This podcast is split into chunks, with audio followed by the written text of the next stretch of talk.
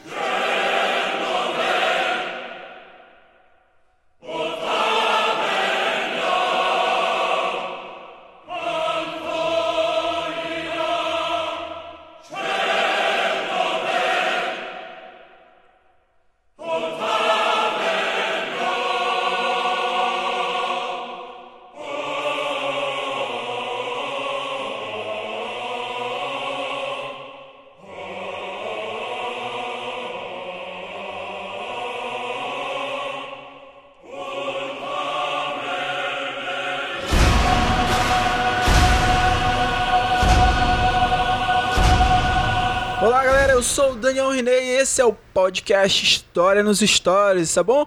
E hoje, como prometido, como fizemos uma enquete lá no Instagram, a gente colocou lá para vocês decidir qual seria o episódio de hoje, ou seria da série de Okebox, que já tem um volume 1, tá? Você pode ouvir aí na nossa trilha.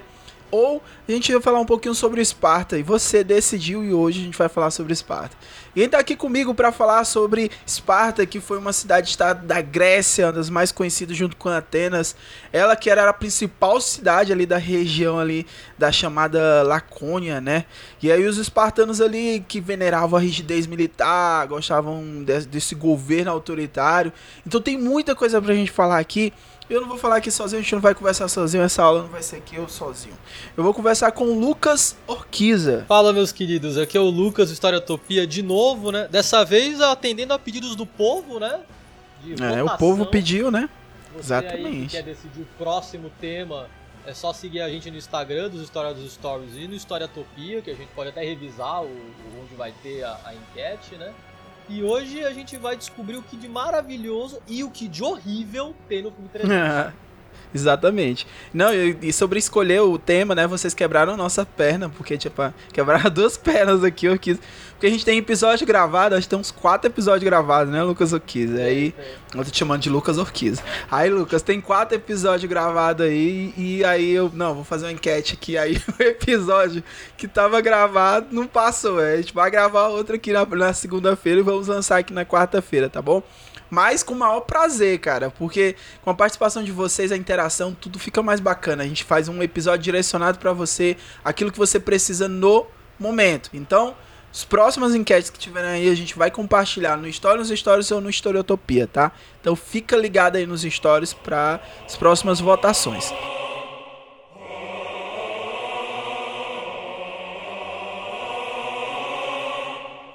E uma outra coisa, você pode seguir o Story nos Stories é, no Instagram. O Historiotopia também segue lá no Instagram, porque você tem é, todas as novidades, todos os episódios, assuntos também, memes. A gente trabalha com várias frentes, tá bom? E você pode seguir o Stories nos Stories agora aí no seu agregador. Cara, eu te garanto que tu não vai se arrepender. Tem muita coisa bacana já. A gente já falou sobre filme, a gente falou sobre série, a gente já tá falando sobre temas históricos. E agora, nesse momento, a gente vai falar sobre um assunto. A gente vai trabalhar um tema histórico em si. Então, tem muitas possibilidades para você, tá? Então siga o Story nos Stories no seu stream, no seu agregador de preferência, tá bom? Então é isso, Lucas. Vamos falar sobre Esparta. Será se o Esparta era tudo aquilo que mostra no filme 300 ou não, Lucas? Não, não é. Mas é legal mesmo assim, eu juro. É mó da hora, mas não tem nada a ver, mas é mó da hora.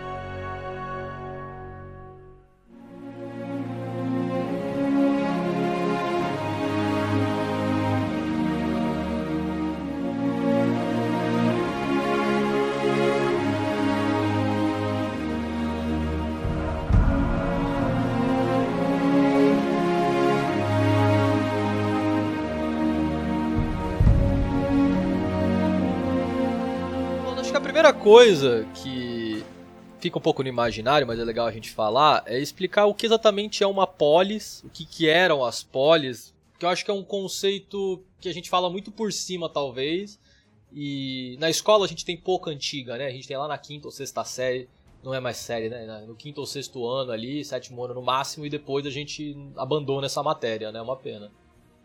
E acho que a primeira coisa que a gente pode falar é o seguinte: é, é um pouco complexo definir a identidade do que é ser grego, né? Porque os espartanos eles eram gregos, todos estão na região que hoje a gente entende, na época também, tá? Como Grécia. Porém, o espartano, assim como o ateniense, assim como outras polis, né? Eles se identificam muito mais como espartanos do que como gregos. Os gregos estão ali, eles têm uma origem étnica igual, né? Mas eles não se gostam, não se veem como iguais filosoficamente, em nenhum outro sentido, né? E acho que o que a gente pode definir é isso: uma cidade-estado, são cidades independentes, né? Que tentam se expandir, tentam ter sua própria cultura, sua própria filosofia, seus próprios exércitos, né? E, e como elas lidam com o dia a dia.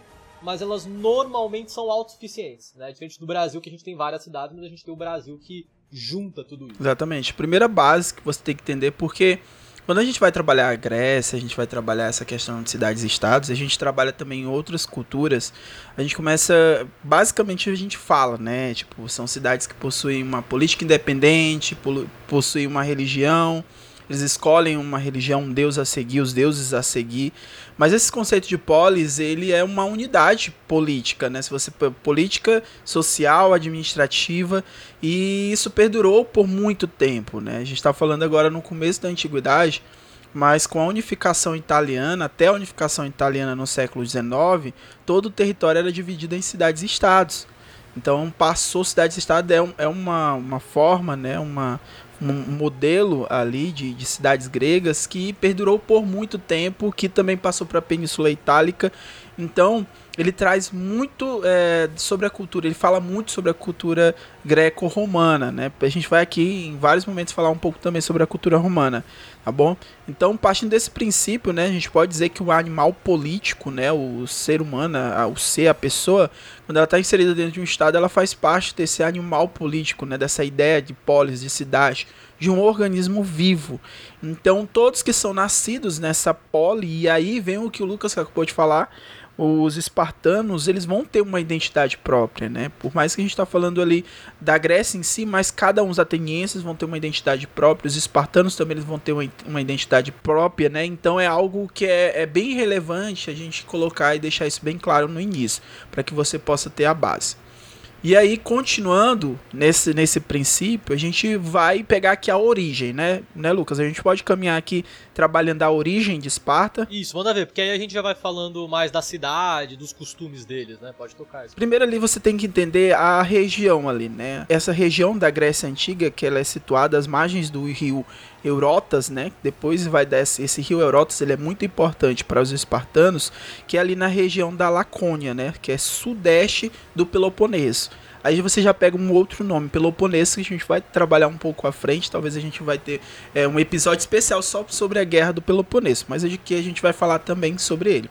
Então ela surgiu como uma entidade política em torno ali do, do século é, 10 a.C., né? Quando os invasores dórios, e aí os dórios eles são muito importantes nessa formação inicial, porque eles vão subjugar a população que vivia ali, então você tem que entender que aquela região ali do Peloponeso viviam é, várias tribos, viviam vários povos ali. E, re... e outra coisa que a gente tem que levar em consideração é que quando esses povos, esses povos encontravam uma região que era fértil, eles defendiam, eles lutavam pelaquela região para que eles pudessem pegar aquela região e manter né, sobre os seus domínios. Então você tem que entender que isso já gera o primeiro aspecto sobre uma é, povos que tinham como base esse espírito guerreiro, tá? Então os dórios eles subjugaram a população que viviam ali no Peloponeso, isso por volta de 650 a.C. A cidade passou a se tornar o poder ali, não só um poder naquela região, um, é, literalmente um poder terrestre, né? E um, uma base militar forte e referência dentro da Grécia antiga, né? E aí isso começa a virar uma característica dessa região e uma característica dos espartanos, né? Eles eram reconhecidos dentro desse contexto como uns líderes, né? Líderes de força ali, como a, a representação maior de militares dentro da cultura greco-romana.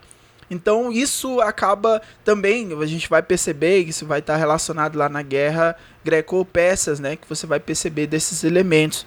Então a cidade foi o principal é, a, a Esparta, para você ter uma característica como essa questão militar é muito forte, os espartanos eles foram considerados o, o, principal inimigo de Atenas, né, durante a guerra do Peloponeso. Então a gente vai construindo essa história, a gente vai percebendo o como que os espartanos nesse início, como formação clássica, eles já tinham no seu DNA esse elemento militar. Então já era, é, era algo que era uma característica que estava ali dentro do nascedouro da identidade dos espartanos. É uma, é uma sociedade militarizada, né? A educação, a cultura, é, o modo de pensar é militarizado. Só para fazer um, fazer um ponto para a gente não esquecer, é, eles chegaram na região e dominaram os povos daquela região, né? Escravos não é a melhor palavra, porque escravos. Não é a melhor definição, é, né? Escravos remete a muito à, à escravidão que a gente tem na colonização, né? O comércio de pessoas, ao tráfico de pessoas. A gente normalmente usa escravidão para isso. Mas servo é, é alguma coisa entre o servo e o escravo. Eu acho que servos historicamente é um termo melhor. Mas essas pessoas eram mantidas numa situação de obrigação do trabalho, né? É, e elas não eram espartanas. Acho que esse é, é um ponto necessário da gente comentar. O Eles não eram considerados, né, é, cidadãos, é, né, espartanos. Cidadão, aquele que podia ter a, cidadão no sentido de cidadania, né, aquele que era considerado É, exatamente. Um Possuir direitos, né? Isso. Ele era 10% da população. 90% Muito pouco. eram os servos. E essas pessoas trabalhavam no dia a dia para os espartanos. Inclusive, a gente teve muitas revoltas. Então essa militarização também é um modo de manter essas pessoas numa rédea curta. A força é necessária, né? Então a gente tem centenas de revoltas em torno disso, sempre muito massacradas pelos, pelo esse número pequeno de espartanos, porque eles entendiam que eles estavam em menor número. E só pra gente puxar desse ponto da, da militarização, né? É, a gente podia fazer um episódio sobre deuses e, e religião grega, acho que dá pra falar bastante. É, principalmente sobre a origem mitológica. É, né? dá, dá pra fazer bastante coisa, né? Mas o que era muito comum, as cidades elas tinham meio que um patrono. Eles acreditavam nos outros deuses também, mas eles escolhiam um para proteger a cidade. Eles acreditavam que o deus olhava por aquela cidade porque ela refletia os ideais daquele deus, né? E o de, de Esparta era o Ares, para quem jogou God of War aí vai se divertir nesse momento, que é o deus da guerra. Então a filosofia deles bebe dessa fonte. A guerra também é um jeito de homenagear o deus, o deus protege eles em batalha, né? Toda a educação deles, que aí tem muito a ver com o filme 300, é uma coisa relativamente mais acertada do filme que é interessante. A, a educação dos meninos, obviamente, era trabalhada na cultura de você ser forte. De, eles falavam de malhar, né? O culto ao corpo físico, eles trabalhavam muito isso. Tem, eu vi relatos, eu já li alguns textos de que mulheres também faziam. É, existia uma ideia de, da mulher ser forte porque ela gera mulheres fortes e homens mais fortes, né? O ventre. Mas elas não iam pra guerra e nem tinham direitos políticos. Então eram, vamos dizer assim, uma escala social abaixo, né? Mas os meninos, desde os 7 anos, 6 anos, têm uma tradição de de um treinamento árduo, de hum. ser regrado, de comer pouco e de malhar para você ter uma cultura militar mesmo. É muito interessante. É sobre esse ponto né, do sistema educacional, a educação espartana ela recebia um, um, nível técnico tremendo. E era de luta, era que a gente acaba até trabalhando na sala que os atenienses eles trabalhavam mais o lado é, intelectual, né, e a gente acaba tentando separar para ficar didaticamente mais fácil, né, mas não, eles tinham uma questão militar, mas tinha uma questão de estratégia, estratégia, né, que era o termo lá que foi usado no no Tropa de Elite, mas é, é tem que ter muita inteligência, né? Não é só você dar uma porrada em alguém, sair antes Esparta, sair derrubando todo mundo. Mas tem que ter o lado também da estratégia o lado do conhecimento. Então essa educação espartana, ela apresentava algumas peculiaridades, né? E, e, e o poder dessa educação estava concentrado na mão do Estado. É uma responsabilidade ali obrigatória do governo. E era orientada pelo, pela questão da intervenção na guerra, né, a manutenção da segurança da cidade, garantir a segurança da cidade. E havia essa valorização, como o Lucas colocou, da preparação física, né, e dos jovens, né, ser considerados bons soldados e tinha um, um sentimento nesse jovem de patriótico, né, Então ele já é gerado desde criança a ideia de que ele está fazendo a defesa, que é algo mais importante para manter Esparta como algo seguro, como algo sólido. E aí nesse treinamento educacional era muito importante os treinamentos físicos, como salto, corrida, natação, lançamento de disco, né, e dardo. E aí nos treinamentos da, de batalha, e aí o, o Lucas também colocou brilhantemente, as meninas elas se, se dedicavam ao arco e flecha. Então, é, os homens eles tinham uma divisão também dentro desse, dessa, desse preparo, né, da preparação educacional, e as mulheres elas acabavam se dedicando também ao arco e flecha. Que isso é uma coisa também bem da antiguidade lá do início, quando os primeiros hominídeos eles dividiam é, o trabalho, né? Então, tipo, os homens eles iam para caça e as mulheres tinham que cuidar da defesa, né? Que era a defesa do território. Então, os meninos ali, eles eram especialistas em combate, é, combate corporal. E aí as táticas defensivas e ofens é, ofensivas, né?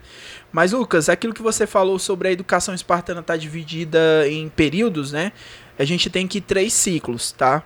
Dos 7 aos 10 anos, né? Dos 12 aos 15 anos e dos 16 aos 20, aos 20 anos. Então eles dividiam assim esse período, né? Então a partir dos 7 anos de idade, os pais, cidadãos, a gente sempre tem que lembrar disso, viu, galera? Sempre tem que lembrar que é justo é 10%, não foi, Lucas, que você falou? É, era 10 para 9 pessoas. 10% era, era espartano, 90% é. eram servos. Então isso não era para todo mundo não, isso era para uma galera, então era só para uma galera ali reservada para isso, os cidadãos, considerados cidadãos, né? Eles eles acaba a partir dos sete anos eles não tinham mais controle sobre a educação da criança. Então as crianças elas eram entregues à orientação do Estado. Então a partir daquele momento, papai e mamãe, adeus, beijo, já era. Agora quem tem a responsabilidade de criar aquela criança ali, né, dar a base para ela é o Estado. E aí esses professores, né, eles eram especializados para esse fim. Então, literalmente, eram os professores que educavam e davam todo o complemento, todas as etapas para aquelas crianças. Os jovens, eles viviam em pequenos grupos, eles eram separados ali em pequenos grupos, e aí eles tinham uma vida totalmente austera, tal, uma vida assim totalmente regrada, fechada. Eles realizavam esses exercícios, treinos com armas e aprendiam aqui, eu acho que é o ponto crucial para os espartanos eles aprendiam táticas de formação. Essas táticas de formação, cara, é, é, eram muitas táticas e eles pegavam, acabavam fazendo. Naquela época você não tinha livros, não tinha é, o Google, não tinha Wikipedia que você poderia analisar táticas de guerra ou outros eventos. Então eles estudavam na prática, eram realizadas práticas né, relacionadas às táticas e eram registradas essas táticas. E aí eles iam orientando cada situação. Então lá no filme do Esparta, lá quando você está vendo lá os 300 de Esparta, você percebe que há uma organização porque aquilo era treinado previamente. E a criança, desde pequena, ela sabia cada uma dessas formações. Então era mais fácil que eles pudessem ali ser conduzidos dentro desse sistema. Então, você pode perceber que a educação espartana era bastante complexa, cara. Era algo que era voltado para o fim do Estado, né? Uma separação necessária que a gente tem que fazer é o seguinte: é, na escola, e a, as representações também fazem isso, né? Trabalhar que Esparta era militarizada e Atenas era mais intelectual, é. né? Que Atenas é a deusa da sabedoria. E intelectual é uma coisa relativa, para começar, né? Uma coisa que os espartanos não tinham, é, eles não tinham interesse em algumas áreas do conhecimento que os, os atenienses tinham como política, o estudo da política, né? E que tanto que o Atenas vai se tornando mais à frente uma espécie de democracia, ou vai avançando para isso, né? E, por exemplo, a escrita. Os espartanos não tinham uma escrita, eles não tinham interesse em desenvolver isso, o que não quer dizer que eles não registravam, como o Daniel falou. É, a gente tem vários potes e que a, a iconografia, né? Você desenhar coisas é, os ícones, e, né? E fazer arquitetura também é uma forma de contar história também, né? Eles não tinham especificamente uma escrita e um valor numérico, que eles não achavam isso um estudo necessário, e de filosofia, política, eles achavam esses pontos desinteressantes. Qual que é o, o, gatilho dessa história que é interessante? Justamente por eles não terem escrita e os atenienses terem, a maioria dos registros que a gente tem hoje dos espartanos não foram eles que fizeram, foram os é atenienses, é que não gostavam muito dos espartanos. Então, assim, a, o material fonte que a gente tem, nós como historiadores, a gente tenta não se enviesar pelo material fonte, né? Mas o material fonte ele é relativamente enviesado, né? O, o que você anota ali, você todo material é enviesado no final das contas. Mas o que você anota ali é o que você achava ou não do seu inimigo e os atenienses odiavam os espartanos. Então a escrita, né, os, os registros em papiro ou em lápides que a gente tem, não são muito gentis, né? Mas isso não torna eles anti-intelectuais. Eles, falei, eles trabalhavam muito com é, estudos e coisas voltadas à, à guerra, à parte de estratégia, né? E a estratégia é um ponto crucial, porque é o seguinte: eles tinham a ideia, antes, né, no começo das guerras, de que em batalha você teria que ser o herói, né? De que você morrer como um espartano é digno, morrer em batalha. Isso incentiva atos individuais, né? Você vai correr com uma lança e provavelmente vai ser decapitado. Eles passaram a entender. Vou pegar uma, uma lança no peito é, também. Eles trabalhavam com lanças, espadas e escudos, né? O grande giro que eles fazem para se tornar um grande exército, um exército que massacrava os inimigos, é a estratégia. É, é o que eles chamam de falange, que é exatamente igual no 300, uhum. para quem quiser ver. Então eles fazem uma muralha de escudos. Você, você, o seu escudo ele protege o soldado à sua esquerda. Então cada um protege o próximo e com a direita você tem a lança. Então vira uma muralha, que a gente chama de falange, impenetrável, né? E aí você segura e depois você estaca com a lança. A partir desse ponto, o que eles incentivam em batalha não são atos heróicos, mas eles passam a dizer assim: você só é um verdadeiro guerreiro, um verdadeiro espartano quando a sua lança fura o inimigo, né? Enquanto o seu escudo protege o seu irmão. Então você incentiva uma união, você incentiva um trabalho em equipe e, obviamente, obedecer às regras do seu superior, senão não faz sentido você ser militar nesse sentido. E eles passam a se sentir uma unidade, passam a se sentir o verdadeiro espartano de identidade, né? Ele nasce no campo de batalha sendo uma unidade de um conjunto. Isso é muito interessante porque você unifica sentimento de identidade, patriotismo e militarismo, você coloca isso tudo junto, né, numa esfera. E os espartanos passaram a ter mega orgulho do, da, da roupa que eles vestiam, das cores que eles tinham, das Dos lanças, símbolos, de tudo, símbolos, cara. Né? O escudo deles, o escudo de um espartano é a coisa mais importante, porque a lança você quebra, né? E você faz outra lança. Mas se você quebrar o seu escudo, escudo, você é. não protege o seu irmão. Né? É Então algo muito pessoal. podia perder o escudo. É, é bem legal, assim. É, ops, e, isso tudo está relacionado à questão da própria sociedade, né? Já que a gente está construindo assim, esse bate, vocês estão percebendo que a gente não está obedecendo muitos tópicos, não. A gente está conversando sobre, né? Porque é, é mais interessante assim, porque tópicos a gente fala muito na sala de aula, mas a gente está conduzindo cada fio. O Lucas está falando sobre isso. Eu lembrei muito como está dividida a própria sociedade, né? A sociedade espartana, ela era fortemente estratificada. Você está ouvindo isso pergunta assim, pô, pô, pessoal, o que é estratificada? Estratificada é que era rígida, entendeu? Não havia mobilidade social. Mobilidade não tinha, tipo, o cara que nascia espaciatas, os periecos não dava, periecos não tinha como ir para ser espaciatas, entendeu? Então, sem qualquer possibilidade de mobilidade, né? E eram três grupos existentes ali. Como eu falei, os espaciatas, os periecos e os ilotas. Então era assim. Vou exemplificar um pouquinho aqui, tá, Lucas? Eu vou Manda mais ver, aqui. Vai lá. Os especiatas, eles pertenciam a um grupo que era o grupo privilegiado ali. Então, todos os que fossem filhos de pai e mãe espartanos, sendo os únicos que possuíam direitos políticos ali dentro desse, dessa organização, né, dentro do governo da cidade. Então, eles constituíam um corpo dos cidadãos, né, que são os pares, né, que a gente acaba também utilizando esse termo. Eles deviam dedicar sua vida ao Estado espartano, permanecendo à disposição do exército, né? Os negócios públicos, tudo isso, os caras tinham que estar ali aptos, né, para qualquer momento que o Estado precisasse dele. Além disso, eles para pertencer a este grupo, eles, eles eram obrigatórios, tinham por obrigatoriedade, né, ter recebido a educação espartana que foi dita lá no começo do cast, né? Tinha que ter essa educação espartana, beleza? Resumidamente, eu vou lá para os periecos agora, né? Eram os habitantes da cidade da periferia, né? Que descendiam dos povos ali, que ele, praticamente eles descendiam da, dos povos que eram conquistados pelos espartanos. O como o Lucas explicou no começo. É, aqui esse contexto de escravos é complicado para tentar encaixar aqui, porque eles tinham uma certa vida social. Eles só não pertenciam é, eles só não pertenciam à questão do governo da cidade, mas eles viviam ali na periferia, tá bom? Então eles estavam integrados no Estado espartano e pagavam impostos, faziam parte daquele sistema, né?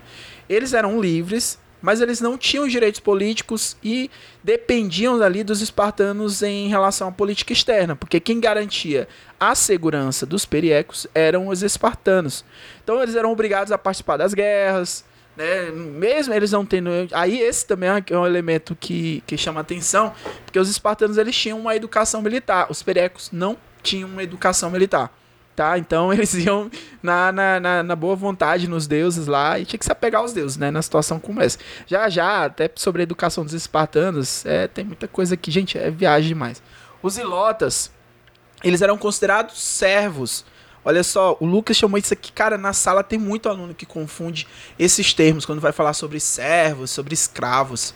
Cara, preste atenção nisso, pô. Os servos, eles pertencem ao Estado tá? Os escravos, eles são objetos do Estado. Essa é a diferença. Os escravos, eles são como um cavalo, como um boi. Você tá ouvindo a, a, a ideia do escravo ser um objeto? Então era basicamente isso. O escravo ele é um objeto, ele se vende, se compra. O servo você conquista, né? Não deixa de conquistar o escravo, mas o servo ele é uma conquista de e obediência. Então eles eram os servos pertencendo ao Estado espartanos, eles trabalhavam nos lotes de terras eram, é, entregavam ali dentro desse lote de terras a metade da colheita para o governo espartano. E aí eles foram protagonistas de várias revoltas contra o Estado espartano. E aí teve muitas situações aí que a gente pode levantar. E só para fechar sobre essa questão da sociedade, galera, queria falar para vocês algumas características dos homens dentro dessa educação espartana, né? Que o, o Lucas a gente estava conversando, porque a gente vai partir agora para alguns elementos relacionados à história de Esparta e as guerras, né? Os esparciatas, eles eram é, mandados ao, exército ali com sete anos e tinham todo esse processo.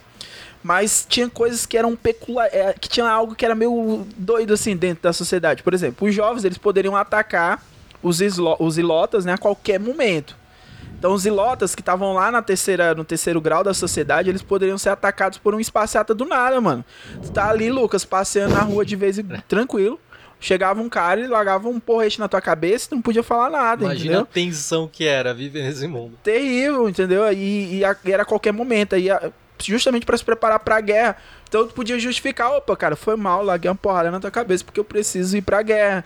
Então, ele podia, por exemplo, os ilotes podiam ser mortos a qualquer momento pelos espaciatas, né? O servo receberia dois dias de folga, né? Se conseguisse matar alguém que não era bom bastante para o exército espartano. Como funcionava isso? Se um ilota ele matasse um espartano, ele não era preso. Como assim, tio René? Ou como tio René, eu tô falando sala. Como assim, cara? Porque, tipo, era como se ele estivesse prestando um serviço ao Estado espartano o Ilota ele mataria um espartano ali, o cara que estava dentro, né, esse jovem que estava na formação do exército. Então ele não estava preparado. Se ele morreu, ele não estava preparado. Então ele, ele ganhava ali até um, um, tempo de folga, né? Então tinha essas coisas. E tinha uma, um período também que era chamado de caça aos ilotas. Né, para treinar os jovens para guerra, eles liberavam eles tipo numa noite e aí os caras iam atrás dos ilotes para matar. Mano, era é terrível. o filme Expurgo. Só que. É, tipo... Uma noite de crime, uma noite de crime que chama o filme. É isso, é um expurgo, é basicamente é. isso. Libera, gente, ó, vocês têm uma noite para matar os ilotas que se lasquem mesmo, que tem que fugir dos caras, entendeu? E outra coisa, os homens, eles viviam ali. Tinha um detalhe que é, é engraçado, que em muitas coisas, muitas fontes, que era o homem chegar até 30 anos. Por exemplo, eu tenho 32 anos, então, se fosse nossa sociedade espartana, eu, com a minha educação e com o meu porte físico, não eu não ia sobreviver por muito tempo, né? Mas, graças a gente estar tá em outro período, então dá para eu sobreviver. Mas, tipo, chegar a 30 anos na sociedade espartana era algo que era louvável, cara. Tinha que ter uma comemoração em tudo. Porque é, depois que completava 40 anos, ele voltava do quartel, né? Ele tinha todos os direitos de cidadão espartano, ele tinha direito a voto, e aí, cara, ele tinha direito a ter relações sexuais com mulheres e direito a casar. Aí você me pergunta assim, cara, o cara quer dizer que não tinha relações sexuais até os 30 anos? Porque assim, os homens naquele período, eles eram vistos como alguém que tinha que engravidar uma mulher. Você tá, ele tinha que gerar filhos para Esparta, filhos ali. Então, só depois dos 30 anos, depois que ele cumpria todo o processo, que ele tinha um direito de retornar e aí ter relações sexuais com as mulheres e direito a casar. Os homens, eles engravidavam suas mulheres, casavam-se com elas ali, né? E voltavam ao quartel depois de deixá-las grávidas em suas casas. Então eram basicamente assim. E aí, aos 60 anos, eles poderiam ir para casa de sua esposa para viver com elas. 60 anos. Então, cara, quando for falar assim, cara, eu queria ter uma educação espartana, pense muito bem nisso. Se você for falar, eu quero ter uma educação espartana, pense bem. Porque se você for ter uma educação espartana, pense aí que só aos 60 anos que você teria sua aposentadoria, poderia voltar para casa e ficar com sua esposa e filhos, cara. E aí, Luquinhas, o que, é que tu acha? Tu queria ter uma educação espartana ou prefere Não, mesmo a tô educação brasileira, cara? De- É, é curioso que a gente traz os espartanos pro contexto atual, né? Com aquela vertente de, meu Deus, eram homens de verdade. E eles eram É. másculos, e eles sabiam. Essa ideia de Másculos. educação militarizada é uma educação boa. Eu acho uma puta bullshit. Mas é isso aí, cada um acredita na besteira que quer. Cara, era complicado, velho. E a gente observa, assim, que... Só um, Né, por isso que... um ponto necessário que a gente Vai, não falou, pode eu acho bacana, essa educação militarizada deles, eu quero lembrar que eles jogavam bebê do penhasco, tá? Que se você. Ah, é, verdade. Eles eram, eles eram assim, eu não, eugenista não é uma palavra boa, né? Eu conversei com a É, minha porque é um namorada, conceito ela, moderno. ela usou o termo tecnicista, talvez, né? Fala galerinha do mal, tudo certo? Aqui é o Lucas do futuro, vindo dizer que sem querer eu me confundi nas palavras, tá? E na verdade não é tecnicista, acho que a palavra ideal talvez para esse momento seja capacitista, tá legal? Os espartanos queriam apenas cidadãos, entre aspas, úteis à sociedade que eles criaram. Então a ideia é capacitismo, beleza? Fiquem bem e hidratem-se.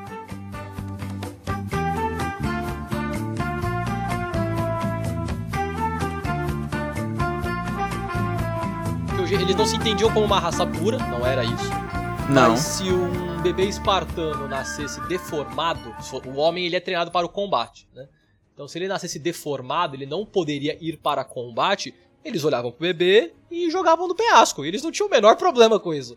Então assim, você aí que quer uma sociedade militarizada como os espartanos, pense duas vezes aí na galera. Exatamente, cara. Tem pegar. Porque quando a gente fala isso na sala, a galera até fica assim, pô, cara, os caras eram sanguinários ou algo do tipo. Gente, é como eu falei pra vocês, a gente vai estudar uma sociedade, você tem que entender o contexto histórico daquela sociedade, social, tudo, entendeu?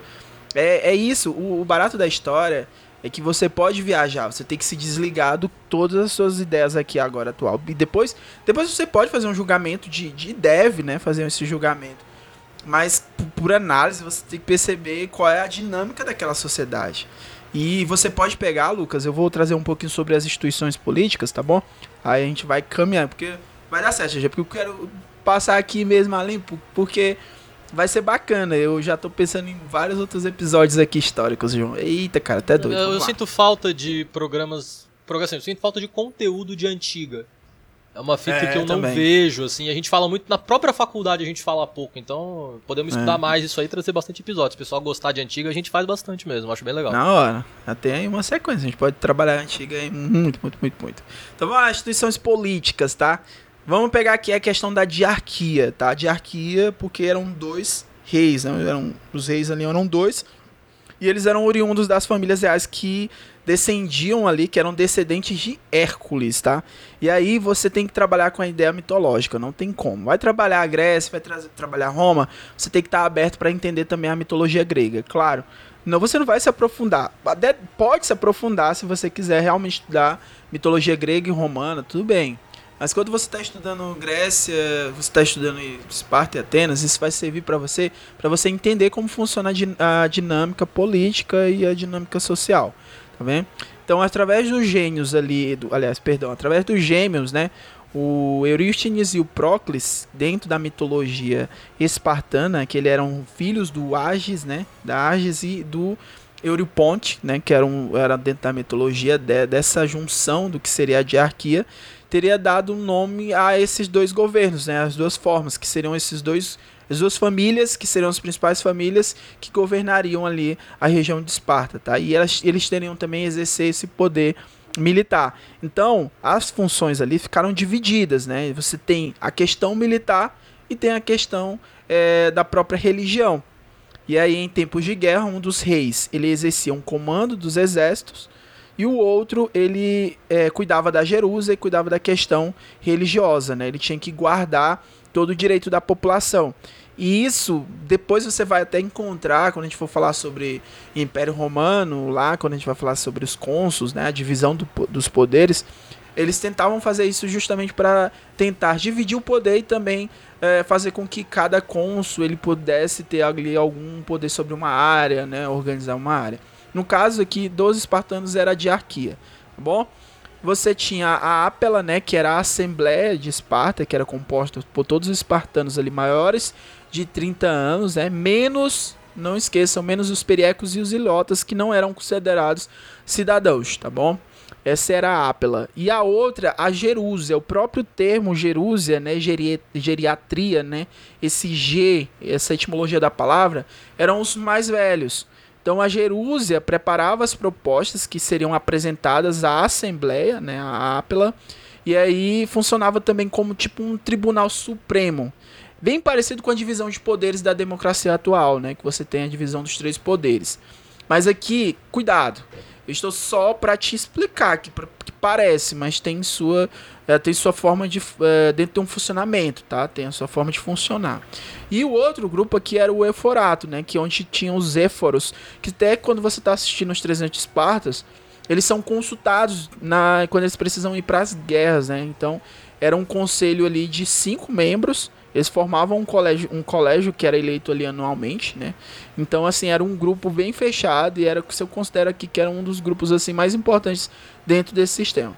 Então, a divisão aqui das instituições políticas era a diarquia, a Apela, né, que era as assembleias, a Jerúsia, que se, funciona, funcionava como um tribunal supremo, e o Euforato, que era o conselho, né?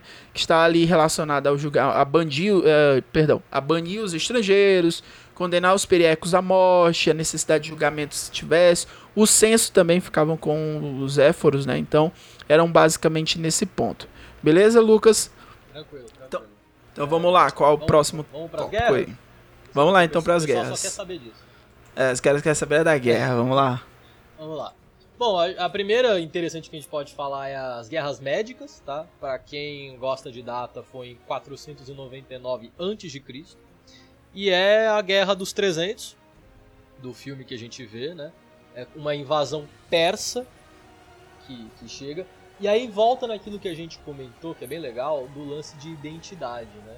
Os espartanos se entendem como espartanos, mas a, num momento mais distante ali, eles são gregos, né?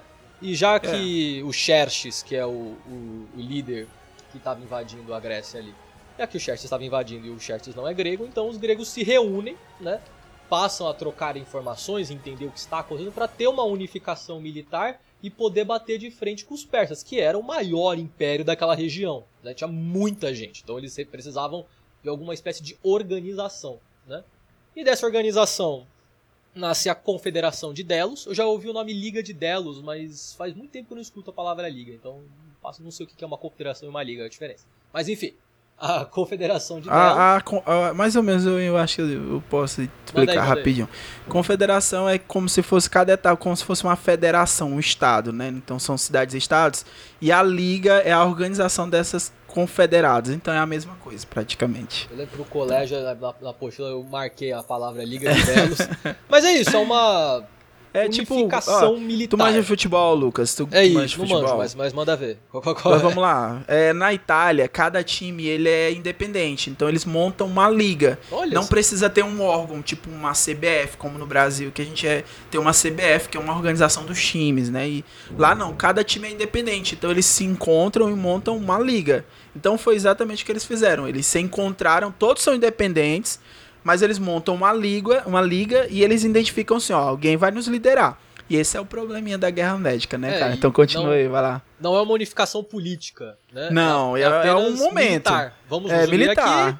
Ah, os meus guerreiros vão ficar com os seus e a gente É. a gente tem um inimigo comum, né, é, nesse momento. Que são os persas. Só que exatamente. essa, existe o mínimo, exige organização. Ah, tem mais gente junta? Exige logística, exige equipamento, exige comida. Então, a Confederação de Delos, ela reúne também impostos, isso é muito importante que nós vamos ver mais para frente.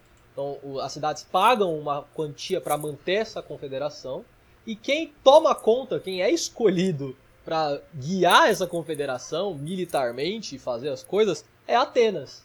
né? Então é o primeiro calo no pé dos espartanos, assim, que eles ficam ofendidos nesse sentido, deles serem os lords da guerra e o rival deles ser escolhido. Mas como os persas eram um inimigo maior, eles aceitam essa condição, vamos dizer assim, né? E aí, indo pro filme 300, que caso vocês tenham isso em mente, assim, eles são várias batalhas, né? E uma que eles têm ali é a Batalha de Termópilas, que é uma muito famosinha que tem, que era um estreito, né? uma parte da, da região ali mais estreita, e o exército dos persas precisava entrar meio que num funil. É, é, quase isso. Se eles conseguissem passar por esse funil, eles iam ter acesso liberado para a Grécia. Eles iam realmente afetar todo mundo ali. E aí os espartanos, juntos com muitos outros guerreiros, acho que essa é a parte mais importante a lembrar, não eram 300, tá? Eram muitos outros juntos, por, justamente por ser a confederação, eles conseguiram segurar essa passagem. Eles seguraram durante vários dias até chegar aos reforços, né? E provavelmente teria sido um golpe muito difícil ali para os gregos, e eles têm sucesso nessa batalha. Então foi um momento de grande glória para os espartanos e para os outros guerreiros ali, que é, uma, é um ponto muito importante de virada da, dessa batalha dessa guerra, na verdade. E como é, tu falou essa divisão, não foram três guerras, né? Então a primeira guerra, ela foi vencida pelos atenienses, né? Ali na, principalmente nas batalhas ali, a batalha de é, Maratona, né? E aí os atenienses eles vencem o período de Dário, né? O Dário era o rei dos persas. E essa segunda guerra aí que você está falando, que é o período de Xerxes, né? E a Liga de Delos, a Confederação de Delos, é, você tem todas essas batalhas e essa batalha das Termópilas, ela é a mais conhecida, conhecida porque os atenienses eles colocam também como uma liderança dentro dessa liga de Delos. E o que funcionava, o que acontecia era o seguinte, os atenienses, eles arrecadavam, só um minutinho, vou parar bem aqui porque tá passando um carro e vai vazar o som. Às vezes, às vezes quando eu tinha aula à tarde, eles passavam aqui na minha porta. Mas vamos lá. Deixa eu abrir a janela para correr um ventinho. Então, é, o que, é que como funcionava essa liga de Delos, né? Alguém tem que arrecadar é, a tributação, né, para comprar os armamentos, para financiar a alimentação dos soldados, essas coisas. Isso ficava a cargo de quem? Lucas dos atenienses. Olha, vai lendo aí. Os atenienses pegavam a arrecadação de todas as cidades, né, em prol da guerra e aí, a partir da Segunda Guerra, já foi observando que os espartanos eles estavam começando a tomar a posição, né? Eles estavam indo para a batalha, principalmente porque o Xerxes, ele pensando que não seria ideal ali bater de frente com os atenienses, porque para ele o perigo seria os atenienses, ele foi travar a batalha com os espartanos e, né, aí deu toda a situação ali, você percebe o cara tava marchando ali com mais ou menos ali é, 7 mil homens, né, para bloquear essa passagem, né, dessa região que, que eram conhecidos como Portões Quentes. Então ali, se você pegar essa segunda batalha, essa segunda guerra, ela foi decisiva para colocar os espartanos dentro dessa, dessa, desse contexto, né, de, de liderança. E essa segunda guerra médica, né, que você tem aqui o final dela, vai desenvolver, vai dar gancho para a gente falar sobre a guerra do Peloponeso. Por quê? As, após as guerras médicas, surge um conflito não contra gregos contra invasores, né, contra os persas, mas trata-se de o quê? De uma guerra civil entre gregos. Então a guerra do Peloponeso, nesse momento, ele passa a ser uma guerra interna então, para conceito, só para você deixar bonito na sua cabeça, foi uma guerra civil entre Atenas e Esparta, que ocorreu na Grécia Antiga, e essa data é aproximada de 431 a 404 a.C. E esse conflito militar durou é, só 27 anos, tá? Quantos anos tu tem, Lucas? Lucas, a vida do Lucas não é a guerra do Peloponeso. Imagina, Lucas, tudo que tu viveu, cara, com 25 anos. Imagina que tu ainda não alcançaria todo o período. E não é tal e aí, às vezes, Lucas, tem uma galera que pensa, professor, foi 27 anos, cara, só briga. Não, mano. Tinha as pausas, entendeu? Tinha período de paz. Essas guerras, esses conflitos, eles duram todos esses anos, mas tem período de que tá quente ali, que os caras estão guerreando, tem um período de paz, né?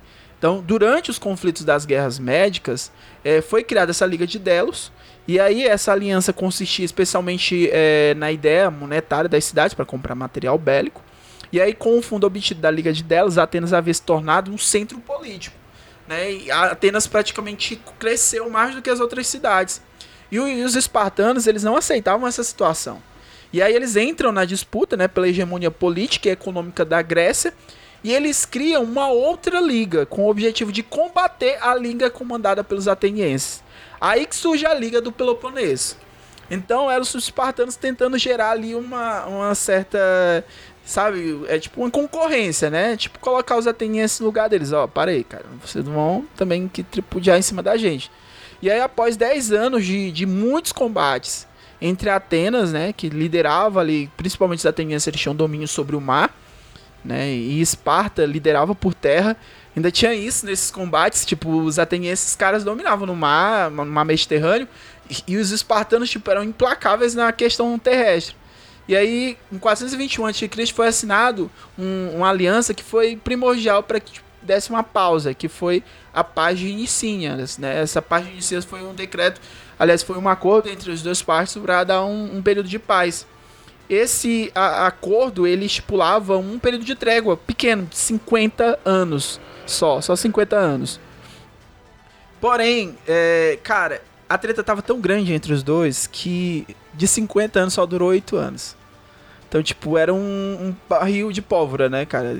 Era terrível. Só durou 8 anos e aí por isso que continua até 27 anos de, de batalha ali, cara. É, essa guerra do Peloponeso é uma das mais emblemáticas porque é uma das primeiras guerras, assim, que a gente pode tratar um evento, né, de uma guerra civil super interessante de duas, dois estados que eram considerados irmãos ali, porque estavam dentro da, da Península Grega, né, Lucas? E eles se consomem na guerra, né? Apesar de Esparta sair vitoriosa, vamos dizer assim, tirar né, a hegemonia ateniense, é, eles perdem muitos homens, eles perdem muitos recursos, eles perdem muito equipamento, comida mesmo, né? Então os dois são consumidos, é, é muito curioso. Só fazer um, é, é uma curiosidade entre aspas, assim, que é uma fita legal. É, essas guerras, é, a gente sabe mais sobre elas hoje e os documentos que a gente tem, porque na época alguém escreveu sobre elas, né? É, a gente fala, por exemplo, de Troia. É, por que, que Troia é uma coisa mais problemática? Porque Troia parece que mistura um pouco de romance com ficção e um pouco de fatos reais, né? Já Guerras Médicas que a gente comentou, quem fala sobre ela é o Heródoto, que é meio que considerado o primeiro historiador, né? Legal sobre isso, acho uma coisa é. bacana da gente falar. Fica bonitinho, né? Assim, é legal, é legal. Pai, da, pai da história, né? Eu, eu, gostava de é ler bonitinho. um pouquinho mais sobre ele, assim. E por que, que ele é o primeiro historiador? Porque ele não só escreveu o que estava acontecendo, ele parou para tentar escrever aquilo, né? Acho que está acontecendo essa guerra, isso está acontecendo isso aqui. E ele partiu do pressuposto, do pressuposto que havia conceitos filosóficos ali, que você podia fazer uma pesquisa e que isso podia ser útil para entender melhor o ser humano, entender melhor a sociedade, podia ser um conhecimento, né? Então ele trata a história com um olhar de historiografia. É, é bem legal, é bem diferente. A gente fala mais do que é ser historiador, né? E a Guerra do Peloponeso é o Tucídides, difícil de falar isso aqui. é, os nomes é difícil, o nome é foda. Ah, pra vocês têm que perdoar a gente se a gente falou alguma coisa aqui que É, eu não, não, é falo grego, gente, perdão. É, é difícil. E é uma linha parecida também. Ele leu sobre Heródoto e ele trabalhava com essa ideia de registrar, mas não só ter o registro, você tentar ter um olhar sobre isso e ver o que, que pode ser útil, o que, que a gente pode aprender estudando isso, se tem um viés filosófico, se tem um viés eh, de outras utilidades para a sociedade, né?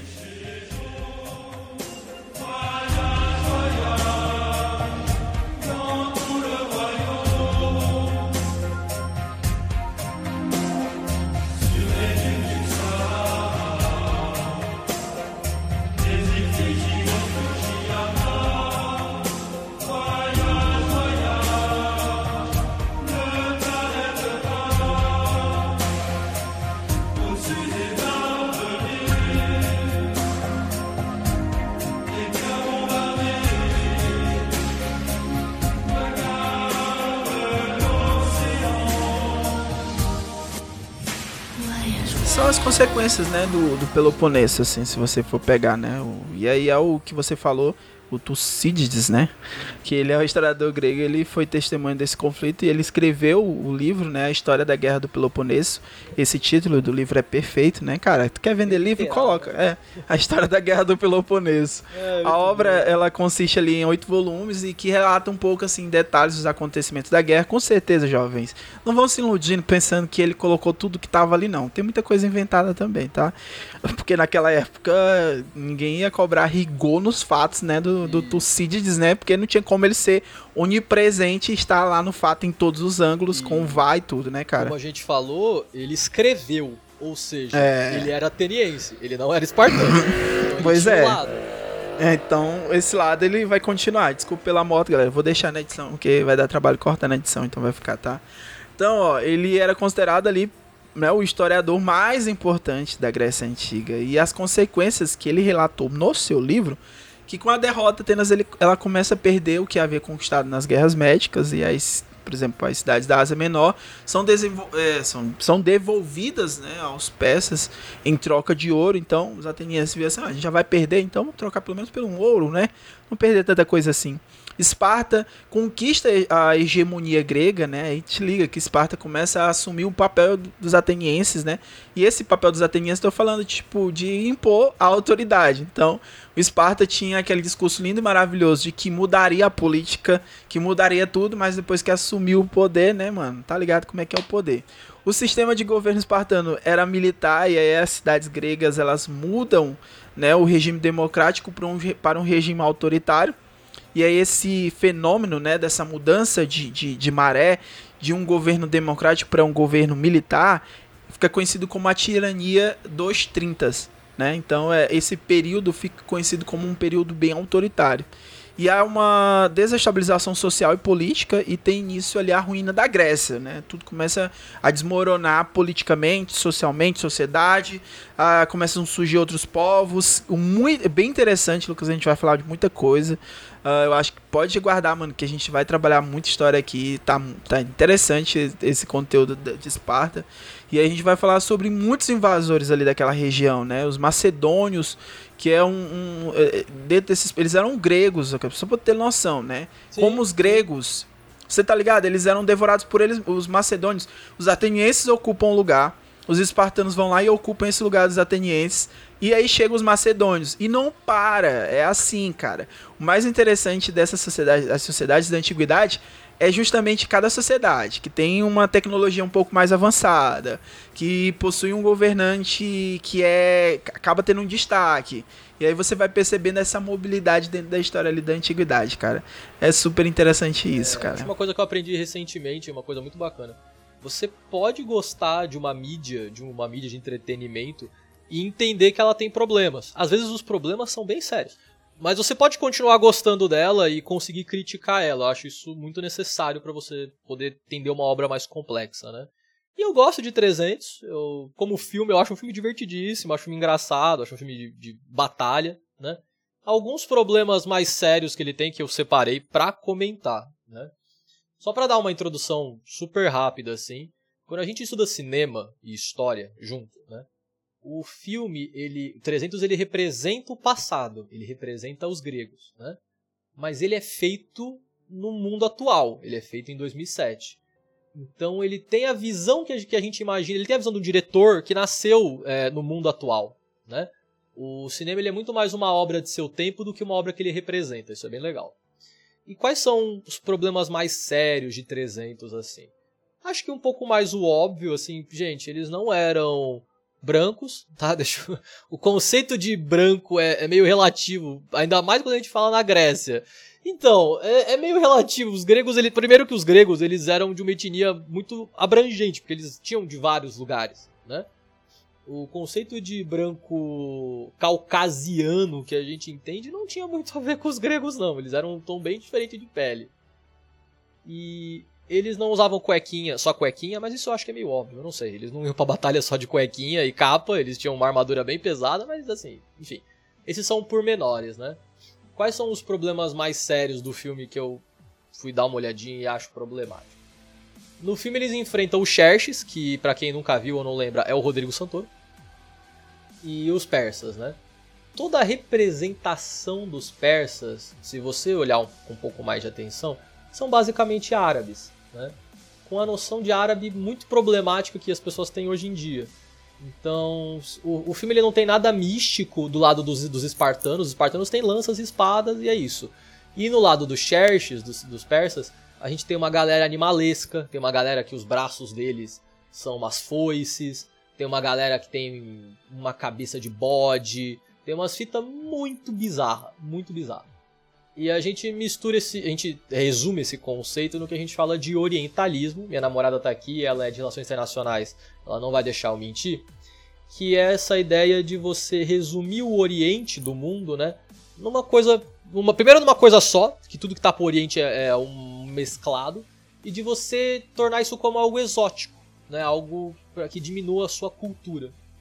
Então, o 300 eu acho que ele faz isso de uma forma meio problemática. Tudo de errado tá do lado dos persas, né? Inclusive uma coisa que os persas têm, que é escravos, né? Como a gente falou, apesar de ser relativo aquilo, a ideia de escravidão, né? Os espartanos também tinham escravos, mas isso não fica muito claro no filme. Inclusive no filme parece que o, o, o Leônidas e os 300 lutam para que eles possam ser livres e os Xerxes é o malvado que tem escravos, né? Então isso é um pouco problemático. Mas e não eram só 300, como eu falei, eram outros, né? Tinha muito mais soldados ali. O filme ele tem essa certa dicotomia e a, o tom de pele dos personagens eh, me incomoda um pouco, mas são esses pontos que eu acho que não quer dizer que o filme é ruim, quer dizer que a gente pode ter uma visão mais analítica do filme e ele continua sendo divertido, né? Meu problema com o Snyder é Liga da Justiça. Liga da Justiça é um filme ruim. Então, assim, meu problema com o Snyder não é 300.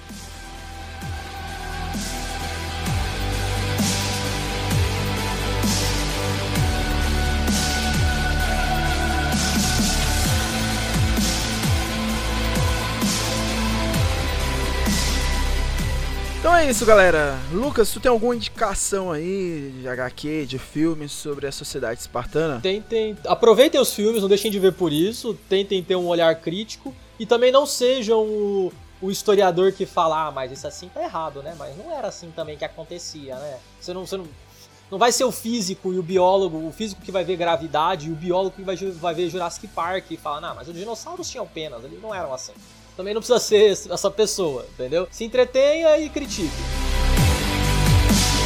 Então é isso, galera. Se você gostou desse cast, compartilhe é, nas suas redes sociais e siga História nos Stories no Instagram e Historiotopia também no Instagram, tá bom? Então, até a próxima quarta-feira com mais um episódio no podcast História nos Stories.